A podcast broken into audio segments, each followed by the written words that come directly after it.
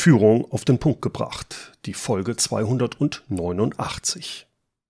Immer wieder beklagen sich Führungskräfte und auch Unternehmer bei mir, dass ihre Mitarbeiter an den falschen Dingen arbeiten. Die schieben Sachen auf, Termine werden nicht eingehalten. Ja, und dann kommt schnell die Vermutung hoch, meine Mitarbeiter, die haben ein Problem mit ihrem Zeitmanagement. Die können das einfach nicht. Wenn das so ist, was können, ja, was sollten Sie dann als Chef tun? Inwieweit ist es Ihre Aufgabe, Ihren Mitarbeitern dabei zu helfen, sich zu organisieren? Wann sollte man klare Vorgaben machen? Wann sollte das Team sich selbst Regeln geben? Und was sollte in der Freiheit des Einzelnen verbleiben? Zu diesen Themen und Fragen interviewe ich heute meinen Freund und Podcast-Kollegen Ivan Blatter. Er ist der deutschsprachige Zeitmanagement-Experte und er betreibt den größten Blog zum Thema Zeitmanagement, Arbeitsorganisation und Arbeitstechniken im deutschsprachigen Raum. Freuen Sie sich auf mein spannendes Gespräch mit Ivan Platter. Ivan, aus deiner Sicht als Zeitmanagement-Experte, äh, inwieweit ist es denn die Aufgabe des Chefs, den Mitarbeitern bei ihrem eigenen Zeitmanagement zu helfen oder halt Vorgaben zu machen? Wie sieht das aus? Oh, da schlägt mein Juristenherz in meiner Brust. ich habe ja juristische Nebenfächer äh, studiert und äh, erwische mich häufig bei der Antwort, es kommt darauf an. und das passt halt einfach auch hier am besten. Ich glaube nicht, dass es eine allgemeingültige ähm, Lösung gibt. Natürlich ist es im Interesse des Chefs, des Unternehmers, dass äh, die Mitarbeiter ein gutes Zeitmanagement haben, dass sie produktiv arbeiten, dass sie die Übersicht haben, sich fokussieren können, gut planen, etc. etc. Aber ein gutes Zeitmanagement hat einen sehr, sehr hohen Anteil an individuellem halt. Was für mich funktioniert, funktioniert für dich nicht. Der eine mhm. organisiert sich gerne auf Papier, der andere halt lieber über irgendein Tool oder sowas. Und das ist ein relativ schmaler Grad, wo man sich da bewegt. Was ein Chef in jedem Fall tun sollte, ist die Mitarbeiter zu, zu äh, motivieren, sich um das Thema zu kümmern. Weil mhm. Zeitmanagement hat ja mehrere Seiten. Es gibt die, die, Sicht aus dem Unternehmen. Ich bin daran interessiert, dass meine Mitarbeiter gut organisiert sind und produktiv arbeiten. Mhm. Aber das hilft ja auch den Mitarbeitern. Ein Mitarbeiter, der abends nach Hause geht und sagt, heute war ein strenger Tag, ähm, aber ich habe viel bewegt, ich habe viel erreicht und im Großen und Ganzen war es ein guter Tag. Das ist ein zufriedener Mitarbeiter. Der Mitarbeiter, der nach Hause geht und sagt, ich habe den ganzen Tag gearbeitet, aber ganz ehrlich, ich habe keine Ahnung, was ich eigentlich gemacht habe. Ich wurde durch den Tag geschleudert wie ein Ball im Flipperautomaten. Der ist dann auch nicht zufrieden. Und ja. als Chef magst du ja in der Regel deine Mitarbeiter so hoffentlich oder zumindest die meisten. Und du willst ja auch, dass es denen dann letztendlich gut geht. Und das ist so diese, dieser Rahmen, innerhalb dessen wir uns bewegen sollten. Mhm, ja. Mhm. ja, ich glaube, das ist ein guter Punkt. Wenn du dir so anschaust, du hast, machst ja auch viel Workshops in Unternehmen, äh, wo siehst du da die größten Probleme? Also jetzt nicht bei den Führungskräften, bei den Chefs, sondern bei den Mitarbeitern, gerade bezüglich Zeitmanagement und Produktivität. Mhm. Eigentlich sind es immer drei große Probleme. Das erste große Thema ist das Thema Übersicht. Wenn ich keine Übersicht, keine gute Übersicht über meine Arbeit habe, dann kann ich nicht planen, dann kann ich mich nicht organisieren, dann kann ich nicht Dinge delegieren, falls ich die Möglichkeit ähm, habe, dann kann ich mich nicht entscheiden, was ich jetzt tue und was ich jetzt eben nicht tun will. Das mhm. ist der erste große Bereich und da fangen wir übrigens meistens auch an, weil das ist die Basis von einem guten Zeitmanagement. Dann der zweite Bereich, das ist das Thema Fokus, Fokussieren. Einerseits der kurzfristige Fokus, also kann ich mich auf die aktuelle Aufgabe konzentrieren oder werde ich ständig unterbrochen? Und dann kommen so die klassischen Themen wie, ähm, wie gehen wir miteinander im Team um? Wenn ich etwas habe, gehe ich dann sofort zum Kollegen und unterbreche den ohne Rücksicht auf Verluste zum Beispiel. So solche Themen. Haben wir eine mhm. Politik der offenen Tür oder nicht? Etc. Aber es gibt ja auch noch den anderen Fokus. Das ist der Fokus auf die langfristigen Ziele des Mitarbeiters, mhm. des Unternehmens. Und da hapert es manchmal auch. Und das dritte ist das Thema Prioritäten setzen. Viele Mitarbeiter wissen gar nicht so richtig, wie sie Prioritäten setzen können, weil sie nicht wissen, was eigentlich die Ziele oder die Vision des Unternehmens sind. Und da kann der Mitarbeiter nichts für. Das ist dann wiederum Chefsache oder äh, die Sache der Führungskräfte, die Mitarbeiter ja da auch mitzunehmen tatsächlich. Das sind diese drei großen äh, Bereiche, die ich sehe. Ja, also das sind jetzt alles drei Sachen, wo ich so aus dem Bauch heraus sagen würde, ja, da kann die Führungskraft eher einen eigenen Anteil auch bringen. Also gerade Übersicht, ja, wenn der Chef nicht drüber spricht, wo, wo es hingehen soll, ist Übersicht schwierig. Äh, das gleiche auch beim Fokus, also bei den Regeln, da sprechen wir gleich nochmal drum, was wer gibt wie, welche Regeln der Zusammenarbeit und natürlich auch beim Prioritäten setzen. Ich kann nur Prioritäten setzen, wenn ich weiß, wohin wollen wir. All diese Sachen passen da zusammen.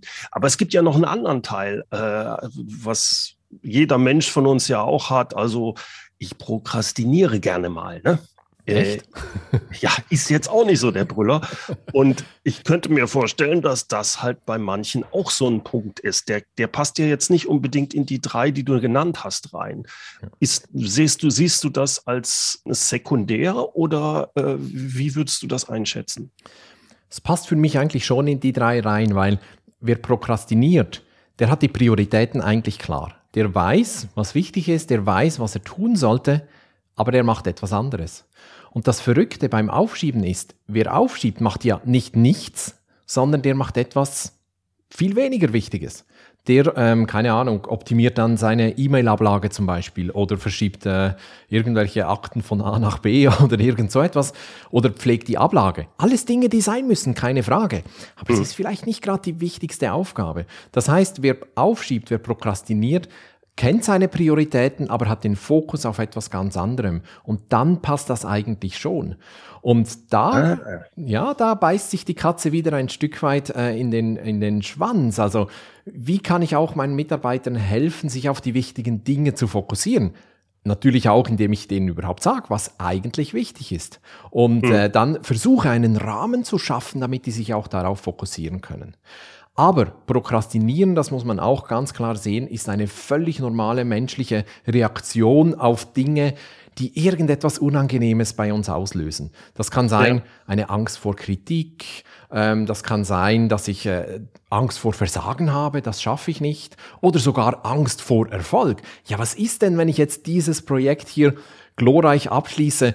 Dann werde ich ja noch befördert und dann plötzlich kann ich nicht mehr hier arbeiten, sondern in der Filiale 500 Kilometer weiter weg zum Beispiel. Und das ja. kann zum Beispiel auch zum Aufschieben führen. Und das ist eine völlig normale Reaktion und ein gewisses Aufschieben in einem gewissen Rahmen ist okay. Erst wenn mir dann das Aufschieben regelmäßig Steine in den Weg legt, dann ist es nicht mehr okay. Aber wer aufschiebt, ist schon mal ganz normal und der ist auch nicht faul, sondern er macht vielleicht nicht das, was er tun sollte. Mhm, okay, dann wie, wie, wie siehst, du das? Was kann der Chef, die Führungskraft im Einzelnen tun, um die Produktivität der Mitarbeiter zu erhöhen? Also wo bei diesen drei Sachen Übersicht, Fokus, Prioritäten setzen, ist er gefordert? Und wo sollte die Führungskraft ja, äh, sagen, das ist nicht meine Baustelle? Besonders gefordert ist die Führungskraft beim Fokus und den Prioritäten. Eindeutig. Also Prioritäten ist klar, wenn ich vergessen habe, meinen Mitarbeitern zu sagen, weshalb wir eigentlich hier sind und was wir hier tun und was die Ziele sind, dann wird es schwierig, auch für den Mitarbeiter. Ich glaube, das mhm. ist klar. Beim Fokus auch, ich kann als Chef versuchen, ein Umfeld zu schaffen, wo die Mitarbeiter sich wirklich auf die aktuelle Aufgabe fokussieren können. Und das ist übrigens auch nicht bei jedem gleich oder bei jedem gleich notwendig. Wenn jemand am Empfang arbeitet oder in der Telefonzentrale, im IT-Support oder sowas, der muss sich natürlich ständig unterbrechen lassen. Aber ein Entwickler, ein Ingenieur, ein Texter, ähm, ein Designer oder äh, solche Leute, die sehr kreativ arbeiten, die brauchen längere Zeiten am Stück, um sich wirklich auch ähm, entfalten zu können. Mhm. Und da kann ich als Chef wirklich versuchen, den entsprechenden Rahmen zu schaffen. Rein vom Raum her, ähm, aber eben auch so von den Regeln her. Wie gehen wir miteinander um? Gibt es eine Politik der offenen Tür oder nicht? Äh, eben all diese Themen. Die Übersicht hat jetzt hier gefehlt da bin ich der Meinung, das sollte jedem selber überlassen sein, wie er sich eine Übersicht schafft. Außer es gibt irgendwelche ja, äh, sachlichen Gründe, weshalb man jetzt eine gemeinsame Übersicht braucht. Zum Beispiel, wenn wir ein großes Projekt bearbeiten, dann kann natürlich nicht jeder seine Aufgaben hinschreiben, wo er will, dann braucht es irgendeine Projektplanung etc. Aber wenn es um die individuellen Aufgaben von jedem Einzelnen geht, bin ich eher dafür, dass jeder sich organisieren darf, wie er will. Bleiben wir da vielleicht mal dran. Denn wenn der Chef jetzt sieht, der Mitarbeiter, der hat ein Problem mit seiner Übersicht. Der Chef, nehmen wir mal jetzt mal an, die Führungskraft, die kann das aber oder glaubt es zu können. Wie sollte er oder sie jetzt da eingreifen? Sollte sie eingreifen? Ich glaube schon. Ähm, er, er oder sie sollte eingreifen. Aber er sollte eher den Rahmen schaffen. Der sollte jetzt nicht hingehen und sagen, Herr Meier, ab jetzt schreiben Sie Ihre Aufgaben in Microsoft To Do oder so, sonst wird das nichts. Das funktioniert mhm. nicht. Sondern du musst ja die Mitarbeiter überzeugen, dass das eine gute Sache ist, dass es ihnen auch etwas bringt. Und dann kommt eben ja. diese Geschichte mit der Zufriedenheit am Abend und dann kommen diese Dinge, dass man sie überhaupt abholt. Weil sonst, das ist ja bei jedem Veränderungsprozess so, wer sich verändern will, der muss das wirklich wollen, von sich aus. Das hilft nicht, wenn, wenn man sagt, ja, der Arzt hat gesagt, ich soll 10 Kilo abnehmen. Das hilft nichts, sondern ich muss das wirklich selber wollen. Und das ist hier bei Übersicht, beim Zeitmanagement genauso.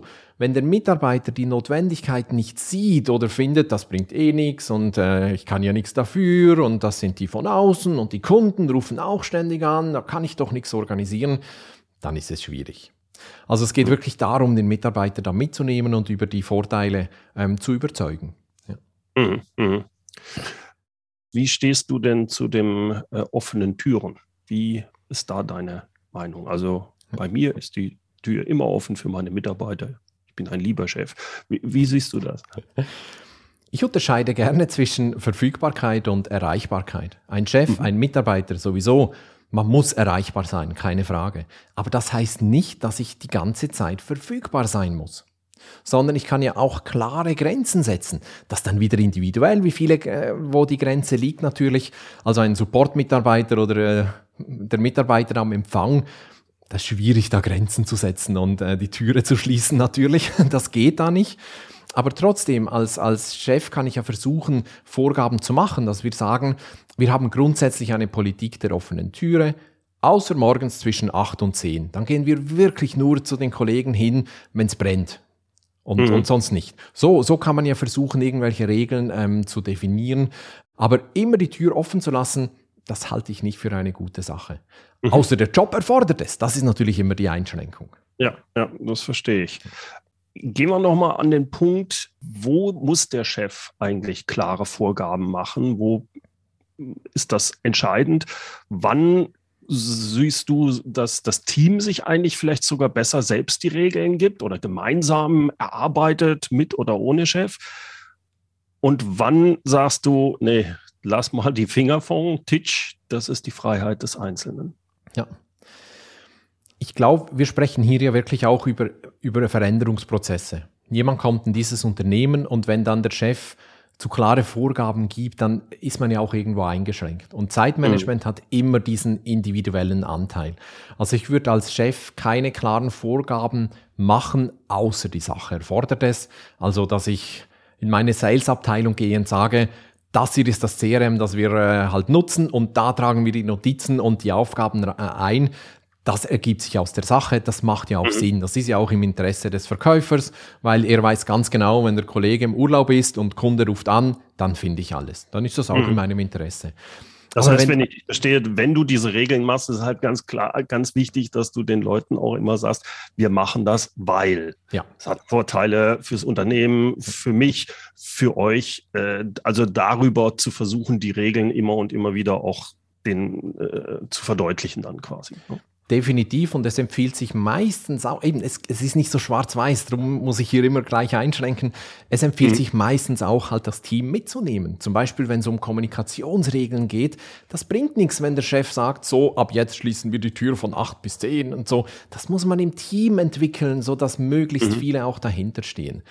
Aber es gibt, wie gesagt, es gibt schon Bereiche, da gibt es einfach die Vorgaben. Genauso wie wir halt alle unsere Briefe in Word schreiben müssen und nicht der eine nutzt irgendwie Word, der andere nutzt irgend sonst ein Programm. Das geht ja nicht. Also so ein gewisses Grundset an Vorgaben macht schon Sinn. Aber es sollte, wenn es sobald es um die individuellen Aufgaben geht, sollte ich möglichst viel Freiheit haben als Mitarbeiter. Mhm, mhm, okay. Wie gehe ich denn mit Leuten um, die trotz Regeln, ja, wir müssen das jetzt alles ins CRM-System schreiben und die sagen, ja, aber Chef, ich habe da keine Zeit gehabt. Die, diese Konflikte gibt es ja dann immer mal in den Teams, äh, dass der eine sagt, der, der, Hugo macht das nicht und der, die Führungskraft spricht mit dem Hugo, aber Hugo setzt es nicht um. Was ist da dein, deine Hilfe oder Tipp für die Leute, wie sie damit umgehen sollen? Die schicke ich alle zu dir, weil das ist ja dann ein Führungsproblem. Sehr nee, schön, okay. Ich sehe. nee, Quatsch, das ist, ja, es hat natürlich schon etwas. Das ist dann wirklich eine Art, äh, es ist ein Führungsproblem. Und ja. äh, dann muss man halt wirklich schauen, ähm, ob man da gemeinsam eine Lösung findet. Und äh, man kann versuchen, den auch wieder über die Vorteile auch tatsächlich abzuholen. Und wenn das alles nichts nützt, dann muss man wahrscheinlich die Schraube immer ein bisschen enger drehen und irgendwann vielleicht dann eben doch Vorgaben machen und sagen, äh, das gehört einfach dazu, dass, ja, du ja. kannst das nicht einfach selber entscheiden. Irgendwann ist dann auch genug diskutiert. Ja, ich habe da so ein paar Eskalationsstufen. Äh, ja. Das packen wir in die, ja. in die Show Notes rein, genau. genau. Wie man da dann äh, auch fair mit dem Mitarbeiter und ja. äh, hilfestellend, hilfestellend, gibt es das Wort eigentlich? Ja, egal, umgeht. Also es geht nicht um Bestrafung, sondern es geht darum, dass man dem anderen hilft, es zu verstehen und da immer mehr reinzuwachsen in, diese, in diese Sache. Also ich bin, Dann, vielleicht möchte ich da doch nochmal intervenieren ich bin nicht einer, ich bin kein laissez-faire-Typ, also einfach jeder soll machen, was er will, überhaupt mhm. nicht. Es kommt ja auch sehr auf den Job drauf an, es kommt sehr auf deine Mitarbeiter drauf an. Wenn du natürlich äh, in einer Branche tätig bist, wo die Mitarbeiter sehr ja, freiheitsliebend vielleicht sind oder auch ähm, äh, selber reflektieren können und sehr überlegt sind und so, denen kann man vielleicht ein bisschen mehr Freiheit geben, als mhm. wenn es jetzt vielleicht Mitarbeiter sind, die mehr oder weniger auf Zuruf arbeiten. Da müssen die Vorgaben natürlich auch ein bisschen enger sein. Das ist dann ja. eben diese Kunst als Führungskraft zu erkennen, wie viel, wie viel Leitlinien brauchen jetzt eigentlich die Mitarbeiter und, und wo kann ich ihnen die Freiheit lassen. Auch das macht das Thema ja so schwierig, so allgemein zu beantworten. Ja, ja. Äh, aber wenn wir schon dieses große Fass aufmachen, welche Art von Kollaboration im Team ist denn wann sinnvoll? Also es gibt ja da auch wiederum, was weiß ich, Entwicklungsabteilung in der IT ist sicherlich was anderes, als wenn ich im Service Desk Center irgendwo sitze und permanent am Telefon bin. Aber trotzdem, vielleicht kannst du da so ein bisschen was zu sagen, worauf man da achten sollte. Mhm. Ja, wenn man so dieses Wort Kollaboration hört, dann denkt man zuerst mal an, äh, das haben wir ja, wir können äh, den Überarbeitungsmodus in Word einschalten und dann sehe ich ja, was der Kollege reinschreibt. Das ist aber meistens zu kurz gedacht. Also Kollaboration hat ganz verschiedene Facetten. Es gibt, ähm, ich sag mal so einen Bereich der ähm, Teamkollaboration, wenn man so will. Da geht es eben vor allem um die Kommunikation. Das, was wir jetzt mhm. ein paar Mal schon andiskutiert haben. Ähm, also welche Kommunikationsmittel nutzen wir eigentlich bei uns im Team oder im ganzen Unternehmen? Und viel wichtiger, wie wollen wir die einsetzen?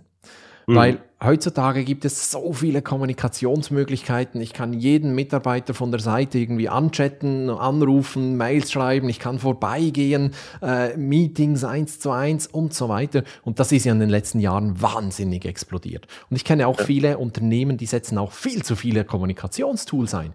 Die haben das sind viel zu viele Kanäle, dann, die man ja, auf einmal bedienen soll. Ne? Mhm. Die haben dann plötzlich Microsoft Teams und dann haben sie aber noch von früher irgendwie Jammer und dann haben sie noch Slack, weil irgendwie Slack gerade cool ist und, und was weiß ich. Und niemand weiß mehr, wo muss ich jetzt eigentlich was kommunizieren. Das ja. ist so diese Kommunikation, äh, die ich unter Team Collaboration oder Kollaboration äh, verstehen würde. Und da ist es ganz klar, da muss man sich mal hinsetzen und überlegen, welche Kanäle nutzen wir überhaupt? Mhm. Welche Kanäle nutzen wir wofür? Und wie sind eigentlich die Erwartungen? Nicht nur vom mhm. Chef zu den Mitarbeitern, sondern auch umgekehrt. Mhm. Äh, also das kann auch man untereinander, ne? Dann, ja. Auch untereinander. Und übrigens so als, als kleiner Zusatztipp, es ist manchmal ganz interessant, die Mitarbeiter zu fragen, was denkt ihr, welche Erwartungen der Chef hat? Ja, das sind meistens ja. nicht die Erwartungen, die der Chef wirklich hat. Sehr gut, ja, ja, ja. Also das ist echt ein Augenöffner. Ist nicht immer einfach, die Antworten dann zu, zu hören, aber es ist echt ein Augenöffner. Ja, es kann frustrierend sein für die Führungskraft. Durchaus. Ich habe mal ein wunderschönes Beispiel äh, gesehen. Das war ein Zulieferer in der ähm, Autoindustrie und dann hatte ich die, die Führungskräfte und die Mitarbeiter von denen im Workshop und dann haben wir zwei Gruppen gemacht, halt die Mitarbeiter mhm. und die Führungskräfte. Und das war genau die Frage. Also die Führungskräfte mussten aufschreiben, was sind eure Erwartungen in diesem Bereich, in der Kommunikation. Ja. Und die Mitarbeiter mussten aufschreiben, was denkt ihr, was sind die Erwartungen eurer Chefs. Sehr schön. Und dann stand zum Beispiel bei den Mitarbeitern, ähm, ja, ich muss im Urlaub die E-Mails wenigstens anschauen. Wenigstens, damit ich auf dem Laufenden bleibe. Das haben die gedacht, das erwarten die Chefs. Und die mhm. Chefs haben wirklich wortwörtlich hingeschrieben, im Urlaub dürfen keine E-Mails gelesen werden. Nicht irgendwie, es ist nicht unbedingt nötig, sondern es war wirklich ein Verbot. Urlaub ist Urlaub, da werden keine Mails gelesen. Aber das haben die den, den Mitarbeitern nie gesagt. Das war denen ja, vielleicht so haben sie es gesagt, aber nur so nebenher und es wurde dann nicht so richtig. Das, das, erlebe ich auch unheimlich häufig, solche Sachen, wo die Führungskräfte dann sagen, aber das habe ich doch, das habe ich entweder, das habe ich nie gesagt, warum denken die das? Oder ich habe doch genau das Gegenteil gesagt. Aber es ist wie in der Werbung, ich muss solche Sachen immer mhm. und immer wieder sagen. Äh, ansonsten gehen sie links rein und rechts raus. Ja, ne? ja ist echt das verrückt, ja. ja, ja, toll. Das ist die, die Kommunikationsseite von der Kollaboration. Und dann gibt es natürlich so die, die klassische Kollaboration, halt die Zusammenarbeit, wie man das kennt, wie wir sie heute auch machen können. Ich habe es vorhin ja schon ein bisschen angesprochen. Ich kann heute mein Word-Dokument halt irgendwie auf SharePoint oder OneDrive ablegen und alle haben Zugriff auf, auf dieses Dokument und können gleichzeitig ähm, dran arbeiten. Das ist eher so die, die konzeptionelle ähm, Zusammenarbeit, wenn man so will. Und da gehören für mich auch die ganzen Tools rein, wo man gemeinsam Aufgaben verwalten kann. Sei es Asana oder ClickUp oder äh, Todoist oder was weiß ich. Auch Microsoft Planner übrigens, Microsoft mhm. To Do, gemeinsame Aufgabenlisten. Da sind wir jetzt im Bereich, also bei gemeinsam Dokumente bearbeiten, da müssen wir nicht lange darüber sprechen. Das sollte Standard sein. Also man muss heute keine Word- und Excel-Sheets mehr in der Gegend herumschicken. Ähm, das geht viel schlauer auf anderem Weg. Aber dann sind wir jetzt hier wirklich im Bereich, wo man sich überlegen muss, wollen wir ein Projekt gemeinsam verwalten und das zum Beispiel im Microsoft Planner abbilden oder nicht? Was sind die Vorteile? Und falls wir das nutzen wollen, welche sind die Vorgaben und Regeln, die wir uns selber geben? Mhm.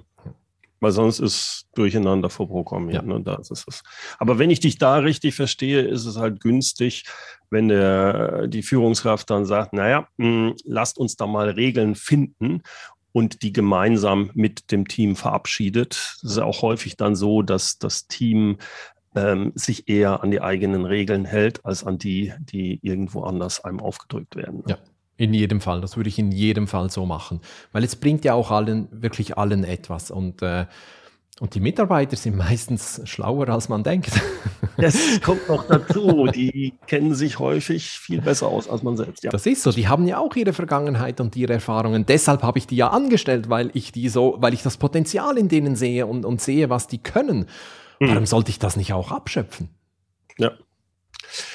Ivan, abschließend so für dich als Zeitmanagement-Experte, was ist da heute noch die größte Herausforderung im Umgang mit der Zeit oder hast du da gar keine? Schwebst du über den Sachen? Selbstverständlich nicht. ich schwebe überhaupt nicht. Ich sage das immer, ich kämpfe natürlich mit den genau gleichen Dingen wie alle anderen auch. Ich lasse mich ablenken. Äh, ich schiebe auch mal was auf tatsächlich. Wenn ich plane, bin ich immer zu optimistisch. Ach komm, das schaffst du in einer halben Stunde und nach zwei Stunden bist du immer noch nicht fertig. Also ich mache all die klassischen Fehler auch, wie alle anderen auch. Nur ist mein Rucksack vielleicht ein bisschen besser gefüllt mit Lösungsmöglichkeiten und, und ich finde dann schneller eine Lösungsmöglichkeit. Aber so, dass die größte Herausforderung ist wahrscheinlich schon die, die Planungssache. Also wirklich äh, Dinge zu planen und dann auch in dieser Zeit zu schaffen. Wobei ich da relativ locker bin. Ich habe irgendwann mal für mich erkannt, äh, mein Tagesplan oder mein Wochenplan, das ist so, das ist eine Fotografie, das ist eine Momentaufnahme. Also Montagmorgen um 8 sieht meine Woche so aus. Das ist dieses Foto, das ich dann eben mhm. geschossen habe. Und das kann in einer Stunde schon wieder völlig anders sein, weil sich die Prioritäten verändert haben, weil ich zu optimistisch war. Und das ist völlig okay. Ein Plan ist nie in Stein gemeißelt, sondern das Wichtigste ist der Prozess, der mich zum Plan führt. Nicht das Endergebnis an sich, sondern dieser Prozess, dass ich mir überlegen muss, was ist wichtig, was will ich angehen und was nicht. Das ist das Wertvolle und nicht unbedingt der Plan am Schluss. Und das hat mir geholfen, damit auch besser umzugehen. Mhm. Also ich möchte hier auch ganz bewusst nochmal dein Buch erwähnen, Arbeite klüger, nicht härter. Da sind eigentlich so die ganzen Ivan Platter Tipps und Tricks drin, die du auch selbst ja anwendest. Sehr empfehlenswert. Äh, lässt sich auch gut lesen, ist jetzt nicht ein absolut dicker Schinken und es ist, wie man das auch von dir von einem Podcast kennt, so geschrieben, dass es Spaß macht zu lesen, kann ich jedem nur empfehlen. Und das Ganze gibt es auch als Hörbuch, natürlich gelesen vom Autor. sehr gut, sehr gut, genau. Ivan, ich möchte mich herzlich bei dir bedanken, dass du dir die Zeit genommen hast und wir über Zeitmanagement nicht nur vom Chef, sondern auch von den Mitarbeitern gesprochen haben. Wer äh, Näheres über dich wissen möchte, Ivan Platter ist halt ein toller Name. Wenn man den eingibt, ist man direkt auf deiner Seite, Podcast und alles. Ich werde die Sachen aber trotzdem verlinken und ja, möchte mich herzlich bei dir bedanken. Vielen Dank, lieber Bernd, für diese Gelegenheit. Es hat mir sehr viel Spaß gemacht. Danke. Soweit mein Gespräch mit Ivan Platter. Den Link auf seine Webseite finden Sie in den Show Notes. Dort gibt es auch den Link zu seinem lesenswerten Buch Arbeite klüger, nicht härter und zu seinem hörenswerten Podcast Einfach produktiv. Hören Sie da unbedingt rein. Ach ja, und den Link zur Podcast-Folge mit den Eskalationsstufen, äh, den finden Sie natürlich ebenfalls in den Shownotes. Die Shownotes gibt es wie immer unter www.mehr-führen.de Schrägstrich Podcast 289. Zum Abschluss habe ich noch ein passendes Zitat für Sie. Heute kommt's von Ernst Ferstel. Wir sind unserer Zeit weit mehr schuldig als einen randvollen Terminkalender. Herzlichen Dank fürs Zuhören. Mein Name ist Bernd Gerob und ich freue mich, wenn Sie demnächst wieder reinhören, wenn es heißt Führung auf den Punkt gebracht. Inspiration, Tipps und Impulse für Führungskräfte, Manager und Unternehmer.